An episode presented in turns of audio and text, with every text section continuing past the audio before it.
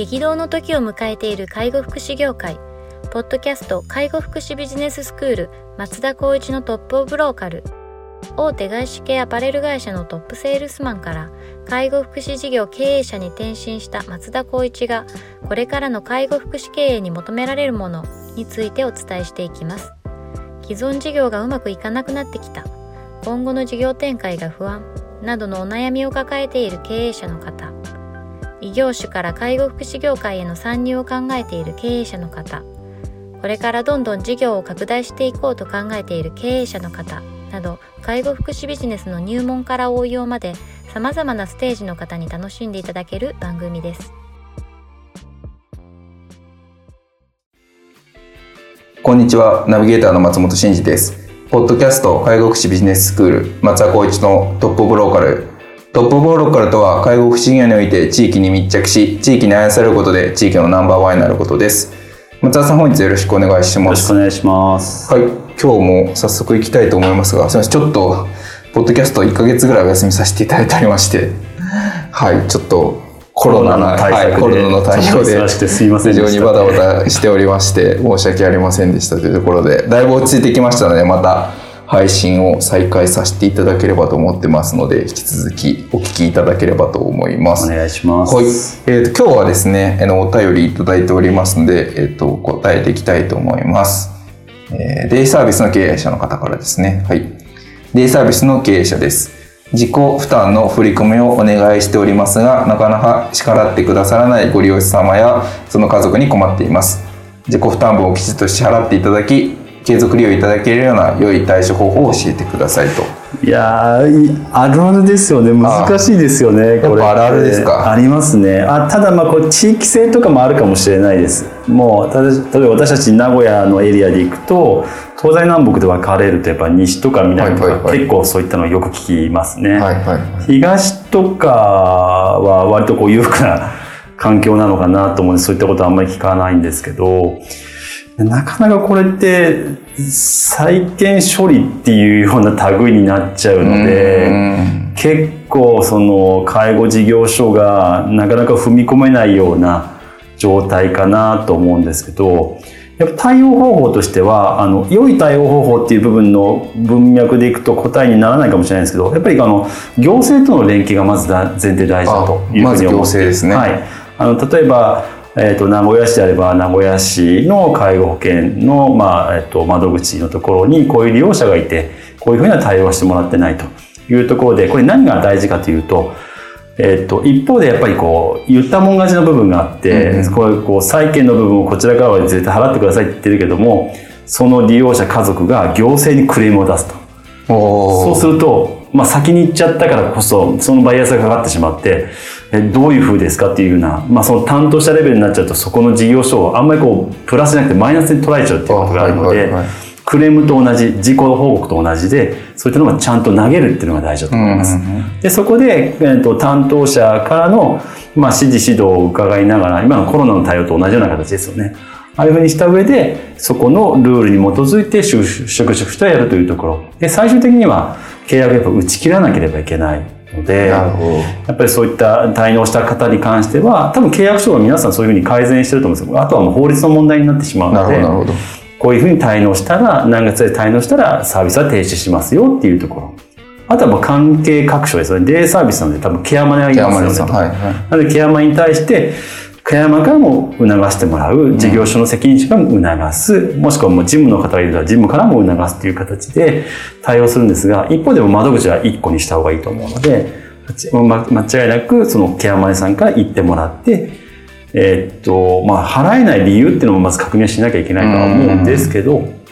実際はやっぱりここ泣き寝入るパターンが多いのかなっていうのはちょっと思いますね。もう泣き寝入るっていうのはもう自己負担分を諦めてってことですか？そうですね。これは多分なかなか支払ってくださらないっていうことになると利用はしている一方でなかなかってなると多分2、3か月じゃない話ですよね。多分まあ6か月とか、はい、もしかしたら1年かもしれないですから、はいはい、ここまで許容するっていう部分の判断軸がまあ、合ってるかどうかっていう問題もあるかもしれないですよね。やっぱりこう未然に防いで2ヶ月滞納していったら3ヶ月目でやっぱりこちらから、まあ、例えば内容証明じゃないですけど、こう通達をしていって、払ってもらえないんだったらごめんなさいっていう形。うんで、その一方でケアマネとかの対策を、行政とかも対策をしながら、最終的に、まあ、これでいいよねっていうような合意形成を関係各所とやっていかないと、多分自分たちが、まあ、あの奉仕的な感じでやってたとしても、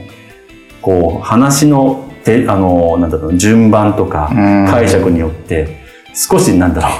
う、ネガティブな事業所として捉えられる可能性もあるので、はいはいはい。予防線を張っておくべきかなと思いますよね。なるほどですね。なんかちょっと話ずれるんですけど、なんかうちのマンションでも、教育費滞納問題がああありますよね、そういった賃貸の部分は。ね。で結局なんか弁護士を入れることになって、弁護士事務所から何かこう、一報を入れさせたら、結局払ったみたいな話があったんですけど、うんうん弁護士の介入みたいなの、こういうのがあるんですか？ああると思います。弁護士、まあ、例えば、うんと、うちの会社で行くと顧問弁護士がいて、相談っていうのはやっぱり法律的な問題は必ずします。あとは顧問、あの、事業ですよね。社労士とか税理士とかその辺も相談にするんですけども、うちのあの顧問弁護士が言ってたんですけど、やっぱ債権の今のややあのコロナになってからなんですけど、やっぱすごく案件来ると。あ、行政からとか。はいはいはい。で、そういった案件で、その、まあ、基本的には不動産の賃貸あ単位はいはに行って、一応もうそこに話をして担当で、まあ、請け負ってるので、で、そう回収すればいいけど、回収できなかったら、法律にのっとって、もう出てもらうい。うん。という形っていう仕事は結構多いとは聞いてたんですけど、は弁護士介入っていうのも一つの手ではあるかもしれないですい。ね。なるほどですね。まあ、あとは、まあ、顧問弁護士がいるような会社さんだといいですけど、まあ、ちっちゃい本当にレースのところだとなかなかいなかったりもしますそうですね。なので、先言ったように、こう、えっ、と、行政窓口だったりとうん。か、あと、まあ、弁護士も無料で相談もあるので、はまあ、そうならないためにも、やっぱり一番最初の契約時の契約書がしっかりと明文化されてないと、なかなかこう、ちょっとこう、なんだろう、ファジーな感じで契約書が書いてあると、まあ、解釈の違いによって払わないとかっていうような立てつく方もいらっしゃるので、そこの文章っていうのもしっかりとこう、ちゃんと契約内容を毎回ブラッシュアップすることはいいかもしれないですい。ね。なるほどですね。まあ、今の話で言うと、やっぱりこう、初動対応が、まずは重要そうですね。そうですね。多分普通のプライベートの時でもそうじゃないかなっていうところが、よりこの介護福祉分野で考えると、やっぱこう奉仕してて、うーんちょっと言葉悪いんですけど、利用者側からしてみたら税金であなたたちを賄ってんでしょみたいな高い尺になると、はいまあもう税金払ってんだからその自己負担分ぐらいいいじゃんみたいなことを一定数言う方も僕は経験をしていて、あそうなんですね。はい、もうそんなんじゃないでしょと。ボランティアでもないし。こちらとしてはそちらの部分でサービスとして提供してるから対価をもらうって、これが契約上になってるっていうところをうん、少しやっぱこう理解が乏しい方もいるっていうところに多分このデイサービスの、まあ、振り込み、なかなかしやってもらいたい方にちょっと巡り合っちゃったのかなっていう思いがありますね。じゃあ、まあ、ある種、自己負担をこう、ちょっと滞納してきたぞってなったら、まず初動で、いや、ちゃんと支払ってもらわないとサービス継続できないですよっていう話を、まあ、ちゃんとアナウンスをすると最後に。で、その前段階として、行政だったりケアマネからにも、こういう今状況なので、こういう話をしますねっていうのを一歩入れておくと。で、それでも払わないっていう状態になった時に、いや、もうサービスを停止するか、まあ、それでも飲んで、その継続するかっていう、今度この判断になると思うんですけど、そうねそうなった時にやっぱりこ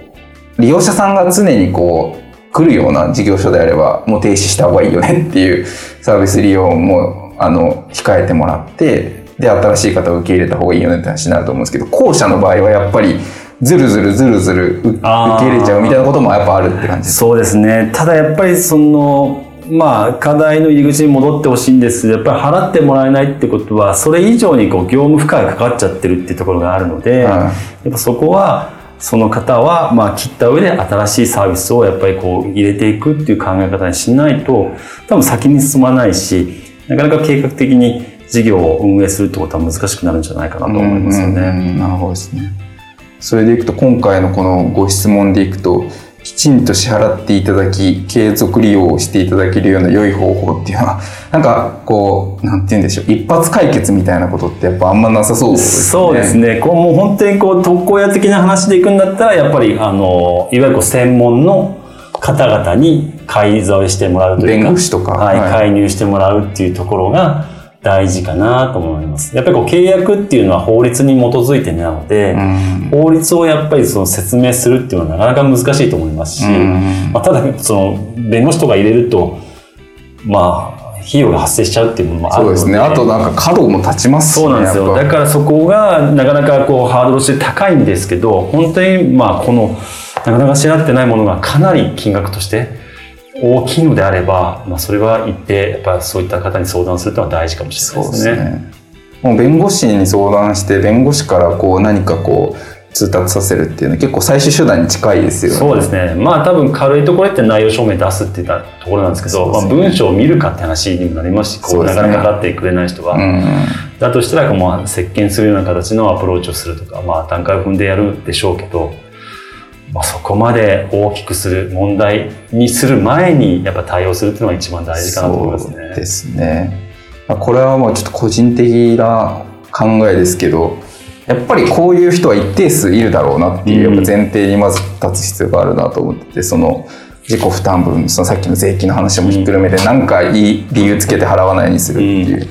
でそういうその利用者さんにどうしても巡り合ってしまった時に、いや、そ結構ですって言えるようなその状態にいかに持っていけておくかっていうその人断ったとしても別に新しい利用者さんすぐ来るからいいよねってなれば多分強気にちゃんと断れると思うんですけどなんかそうじゃないような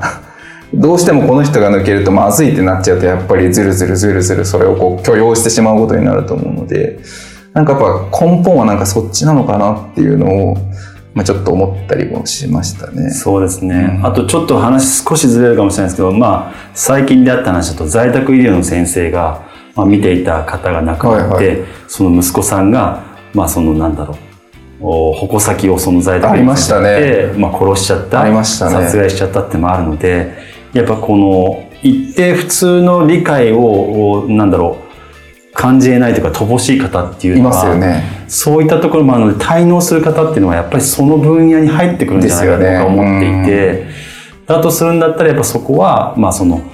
経営とかその売上とかっていう前に、やっぱりこの会社とか、そのスタッフを守るっていう観点もちょっとやっぱり忘れずに対応してほしいなと思いますね。そうですね。はい、これちょっと、まあ、その、特効薬的なものはないですけれども、こう幅広いちょっと視点に立ってもらって、うん。その利用者さんどう対応するかっていうところをこう考えていただいて、まあ、必要であれば専門家に入っていただいたりとか、やっぱり毅然とこう、あの、した態度を取っていただいてっていうところが、まあ大事なのかなというところですかね。はい。ありはい、ありがとうございます。では本日は以上とさせていただきます。ありがとうございました。ポッドキャスト介護福祉ビジネススクール松田光一のトップオブローカル。番組では介護福祉サービスに関するご質問を当番組の専用ウェブサイトより募集しております。番組 URL よりサイトへアクセスし質問のバナーから所定のフォームへ入力の上送信をお願いします。URL は http コロンスラッシュスラッシュ tol.sense かっこセンスハイフン